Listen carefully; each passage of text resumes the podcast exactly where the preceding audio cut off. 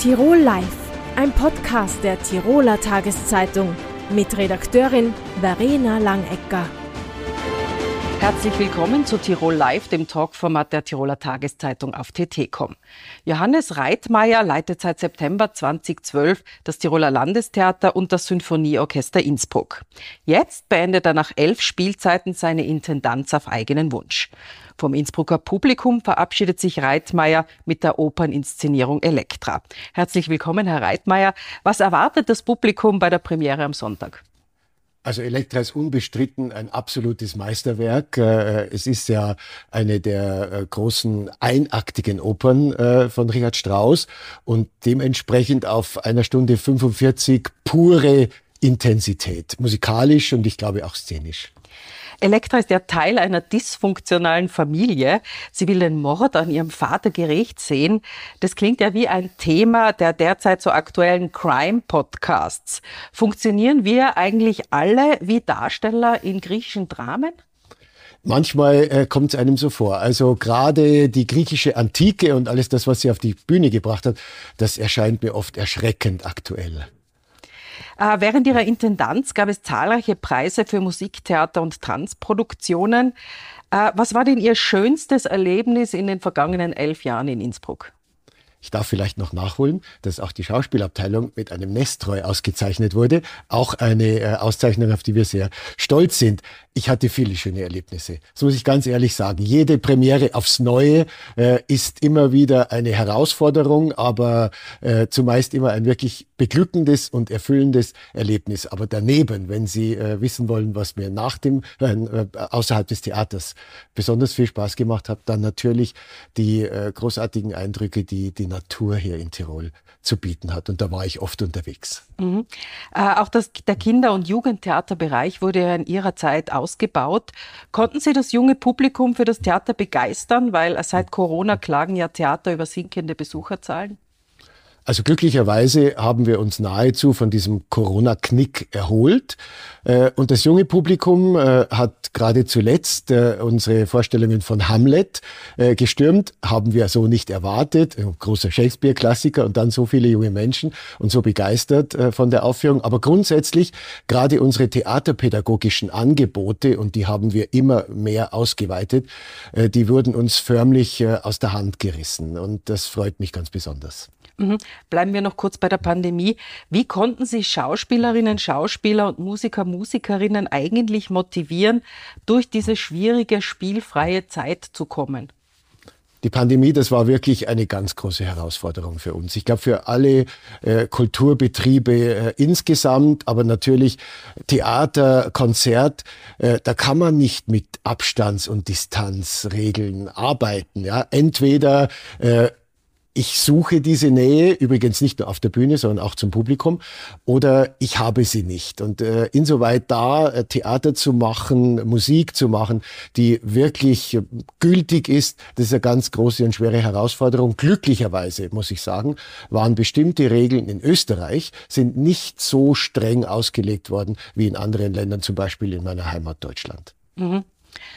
Ähm, besonders in Kulturbetrieben, also auch im Theater, ist Machtgefälle oft sehr intransparent und äh, sehr viele Dinge wie etwa Besetzungen hängen von äh, Sympathie ab, Aussehen. Die Bezahlung ist oft intransparent oder schlecht. Äh, haben Theater ein Strukturproblem? Was könnte, müsste sich denn ändern, damit nicht immer wieder diskutiert wird im kulturellen Bereich? Also in der Tat haben wir gerade über dieses Thema natürlich äh, in ganz vielen Foren, Gremien und auch mit den Kolleginnen und Kollegen am Haus äh, viele Diskussionen geführt. Äh, mittlerweile, glaube ich, hat sich da ein Bewusstsein herausgebildet, dass es da tatsächlich zu Missbräuchlichkeiten kommen kann. Ob es wirklich ein strukturelles Problem ist, das mag ich gar nicht beurteilen. Also es ist schon auch bei uns so, das ist, glaube ich, in der Politik so, ist in der Wirtschaft so, ist in der Kirche so. Ja, es hängt schon auch immer von den Personen ab und wie Personen zum Beispiel ihr äh, Führungsverständnis sehen. Aber was, was, könnte da, was könnte das jetzt für Regeln oder Spielregeln geben, um Machtmissbrauch, auf den Sie vermutlich ansprechen, nicht so ausarten zu lassen? Also ich glaube, es braucht immer auch Kontrolle. Ja, Kontrollgremien, ohne dass es plötzlich in eine Art Überwachung ausartet. Aber es muss immer Menschen äh, in einem Betrieb, auch in einem Theaterbetrieb geben, an die sich äh, äh, Kolleginnen und Kollegen wenden können, wenn sie das Gefühl haben, ja, dass sie in irgendeiner Weise missbraucht, ungerecht äh, behandelt worden sind. Und diese Gremien, die müssen wirklich funktionieren. Kommen wir zum Theater als gesellschaftliche Instanz. Hat das Theater heutzutage als Spielplatz und Erfahrungsraum von Ideen an Relevanz verloren? Äh, wenn wir uns erinnern an Zeiten von Peimann, wo immer über alles hitzigst debattiert worden ist? Also diese hitzigen Debatten gibt es immer noch. Vielleicht nicht mehr so auf der ästhetischen Ebene wie eben zu Zeiten von Peimann, aber die Pandemie hat meiner Meinung nach eben doch äh, noch einmal äh, viele Debatten entfacht und, und, viele Fragen neu aufgeworfen. Also insoweit diskutieren wir heute grundsätzlich über die Relevanz des Theaters. Wo ist das Publikum? Kommt es zurück? Äh, spielen wir im öffentlichen Leben immer noch eine große Rolle? Also das beschäftigt uns sehr und ich glaube, diese Diskussion ist auch medial medial ganz heftig geführt worden. Äh, während Corona hat es auch sehr viele Diskussionen über Geld gegeben und wie viel soll die Politik zahlen, auch in diesen schwierigen Zeiten. Äh, wie sehen Sie das? Äh, braucht die Kultur, das Theater mehr Geld von der politischen Seite oder ist es genug oder ist es nie genug für Kultur? Also grundsätzlich ist mein Statement, äh, für Kultur kann man nie genug äh, Geld ausgeben. Also insoweit, äh, sage ich mal, sind da der Fantasie nach oben keine Grenzen gesetzt. Aber ich glaube, Kultur und gerade ein Unternehmen wie das Tiroler Landestheater, dem ja auch das Tiroler Sinfonieorchester Innsbruck angehört, das Haus der Musik, die Festwochen der Alten Musik, Kammer- und Meisterkonzerte, das ist ja ein großes Kulturunternehmen mit einem Auftrag. Und diesem öffentlichen Auftrag können wir nur nachkommen, wenn die äh, Politik, unsere Trägerinnen und Träger uns auskömmlich finanzieren. Mhm, mh. ähm, die Ihnen nachfolgende Intendantin hat ja natürlich ihre Schlüsselpositionen neu besetzt. Das ist ja durchaus üblich für Chefs. Wie erleben Sie dies und etwa die Kampagnen für den nun ebenso scheidenden Tanzkompanie-Chef Enrique Gasavalga? Also um mit letzterem anzufangen, äh, ich bin kein großer Freund äh, von öffentlicher Empörung. Ja, ich habe immer versucht, äh, wenn es Probleme gab, wenn es Diskussionen gab, die im Haus zu lösen. Ich denke, viele Fragen sind ähm, diesbezüglich äh, nicht für die Öffentlichkeit bestimmt, wenn man Probleme denn auf diese Weise lösen kann. Äh, auf der anderen Seite kenne ich von vielen, vielen Leitungswechseln an äh, Kulturunternehmen diese Diskussionen. Die zeigen ja aber doch nur, wie viel Anteil ein Publikum an den Künstlerinnen und Künstlern, auch an beliebten äh, äh, Künstlerinnen und Künstlern nimmt. Und insoweit finde ich das grundsätzlich immer positiv, weil wenn es nicht dazu käme, dann hätten wir wohl etwas falsch gemacht. Mhm. Sie leiten seit rund 30 Jahren Theater. Wie sehen Ihre Pläne aus? Was werden Sie jetzt machen? Also ich werde mich sicher nicht langweilen. Ich habe äh, viele persönliche, private Interessen, die ich in den letzten Jahrzehnten zurückstellen musste. Aber auf der anderen Seite geht es natürlich auch äh, in Sachen Theater für mich weiter. Ich habe Regieangebote. Ich äh, werde wieder einmal ein großes Stück als Auftragswerk schreiben können. Das habe ich lang nicht mehr getan. Also ich mache mir ehrlich gesagt um mich keine Sorgen. Herr Reitmeier, vielen Dank für das Gespräch und alles Gute. Vielen Dank. Kurt Matzler ist international anerkannter Professor für strategisches Management an der Universität Innsbruck. Er ist aber auch Extremsportler und Buchautor. Herzlich willkommen, Herr Matzler. Sie haben das härteste Radrennen, den Race Across America, beendet und schreiben in Ihrem Buch das High Performance Mindset über Parallelen zwischen Sport und Management. Wie lassen sich denn Spitzenmanagement und Spitzenextremsport verbinden? Ja, es gibt äh, viele Parallelen. In beiden Fällen geht es darum, dass man sich ein großes Ziel setzt, ein extremes Ziel, äh, auf das man sich äh, jahrelang vorbereiten muss, jahrelang trainieren muss. Man muss die Motivation entwickeln, äh, täglich an diesem Ziel zu arbeiten, die Disziplin, die eiserne Disziplin. Und man muss um sich äh, Weltklasse-Team aufbauen, das einem hilft, dieses große Ziel zu erreichen. Das ist im Unternehmen und im Extremsport äh, sind das die großen Parallelen. Mhm. Da muss ich gleich kurz einhaken. Wenn man jetzt so die Wirtschaftsgeschichte betrachtet, hat man aber oftmals nicht das Gefühl, dass äh, Ziele längerfristig sind, sondern dass es eher um kurzfristige wirtschaftliche Performance geht. Ja, ist ein guter Punkt, aber genau das macht den Unterschied zwischen guten Unternehmen und großartigen Unternehmen. Großartige Unternehmen, die haben einen Unternehmenszweck äh, definiert, wo es darum geht, was Großartiges zu leisten, äh, Beitrag äh, zu leisten, große Probleme zu lösen beispielsweise, der weit in die Zukunft geht. Das heißt, die ähm, fokussieren sich nicht auf äh, das Erreichen von kleinen Zielen täglich, sondern haben großes, langfristiges Ziel im Auge. Mhm. Ist, äh, ist es also Ehrgeiz der Spitzensportler und Spitzenmanager, Managerinnen vereint? Ähm, Ehrgeiz äh, spielt da sicher eine große Rolle. Es geht wirklich darum, äh, ganz außergewöhnliche Ziele äh, zu finden, zu formulieren und dann äh, dran zu arbeiten. Und diese großen Ziele, die sind in der Regel so groß, so weit entfernt, dass die Vernunft sagt, das ist unmöglich, aber dass die Intuition sagt, vielleicht schaffe ich es doch. Und genau das ist dieser Sweet Spot, äh, der den großen Unterschied ausmacht. Mhm. Ihr Buch heißt Das High Performance Mindset. Mhm. Was genau ist ein High Performance Mindset? Im Grunde ist es im Extremsport der Kopf, der entscheidet. Weil beim Race Across America, das ist ein Rennen über 5000 Kilometer nonstop, äh, wo man pro Tag vielleicht zwei Stunden äh, Schlafpause hat. Rest der Zeit ist man auf dem Rad. Und nach drei, vier Tagen kann der Körper nicht mehr. Das heißt, es entscheidet wirklich nur noch der Kopf. Und Mindset heißt, es ist die Summe der Einstellungen, der Werte, die den großen Unterschied äh, ausmachen. Sich das Ziel zu setzen, sich zu motivieren, die richtigen mentalen Techniken äh, zu finden, äh, sich zu überwinden und äh, durchzuhalten. Es geht um Ausdauer und Durchhaltevermögen. Äh, was ist jetzt da zum Beispiel eine, eine Technik, die jetzt vielleicht auch jeder von uns sofort anwenden könnte, um sich selber ein bisschen ein, das Mindset quasi ein bisschen zu pimpen? Ja, ein Unterschied zwischen äh, Spitzenathleten und durchschnittlichen Athleten findet man beispielsweise in der Visualisierung. Das heißt, äh, dass man äh, sich versucht, ganz lebendig vorzustellen, wie wird es sein, wenn ich mein ganz großes Ziel erreicht habe.